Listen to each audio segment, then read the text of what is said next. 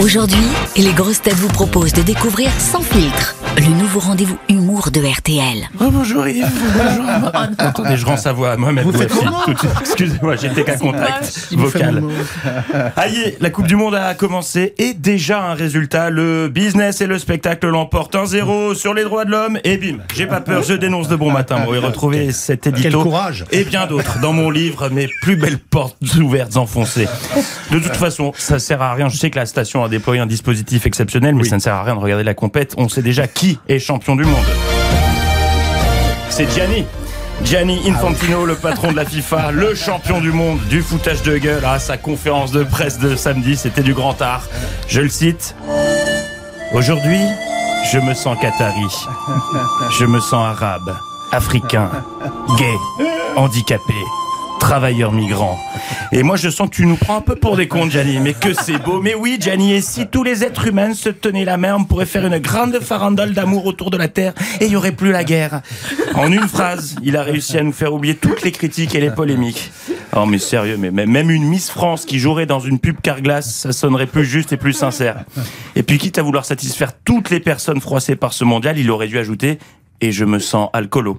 Oui, car vendredi, le Qatar est revenu sur sa décision et a finalement décidé d'interdire la vente d'alcool pour euh, autour des stades. Pensez pour tous ceux qui rêvaient de débourser 17 balles pour une pinte, c'est toujours ça de prix pour le PEL, mais c'est un bon gros doigt d'honneur pour le brasseur Bud qui avait signé un contrat de 75 millions de dollars avec la FIFA. C'était oublié que le Qatar aussi a une certaine expertise en matière de pression. Alors, euh, la FIFA a tenté de rassurer en précisant dans un communiqué que la vente de Bud zéro resterait autorisée. Vous voyez qu'on s'est pas couché devant le Qatar, vous pouvez boire de la bière, mais sans alcool. Sacré Gianni, Mister Cocktail Infantino qui a également déclaré les fans peuvent tenir trois heures sans boire de bière. Alors, euh, je vois que vous ne connaissez pas Yves Calvi, monsieur. Trois minutes à la limite, grand max, mais pas trois heures. Alors, tout ceci, c'est vraiment dégueulasse. Autant pour les ouvriers morts sur les chantiers, on n'avait rien dit. Pour l'interdiction du drapeau LGBT, on s'était tu, mais là, ça va trop loin. Obliger des supporters à regarder des matchs à jeun, mais on va où, là? Vous imaginez la détresse de tous ces gens qui étaient habitués à aller au stade à 3 grammes et qui vont se rendre compte que certains matchs peuvent être chiants comme la pluie?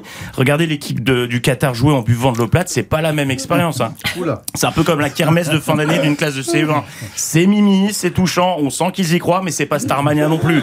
Hein, une reprise approximative avec des costumes en papier crépon, ça passe toujours mieux avec un godet de pinard dans le bec plutôt qu'un verre d'oasis tropicale. Enfin bon. Soutien aux supporters français euh, présents sur place. Bonne Coupe du Monde en hiver, sans alcool et sans Benzema. Vous nous referez votre imitation de Cyril Lignac Vous vous êtes rendu compte Ah, c'était entre oui, c'était Mohamed, mais ça ressemblait plus à Euh, Cyril Lignac. je voulais juste être Oui, oui. bien sûr qu'on s'était pas trompé de personnage. Cette chronique vous a plu Retrouvez Sans filtre chaque matin à 7h20 sur RTL et à tout moment en replay sur notre application. Sans filtre, c'est chaque matin un humoriste différent. Bertrand Chameroy, Elodie Pou, Mathieu Madénian, Sandrine Saroche et Sébastien Toen. RTL, Rire ensemble.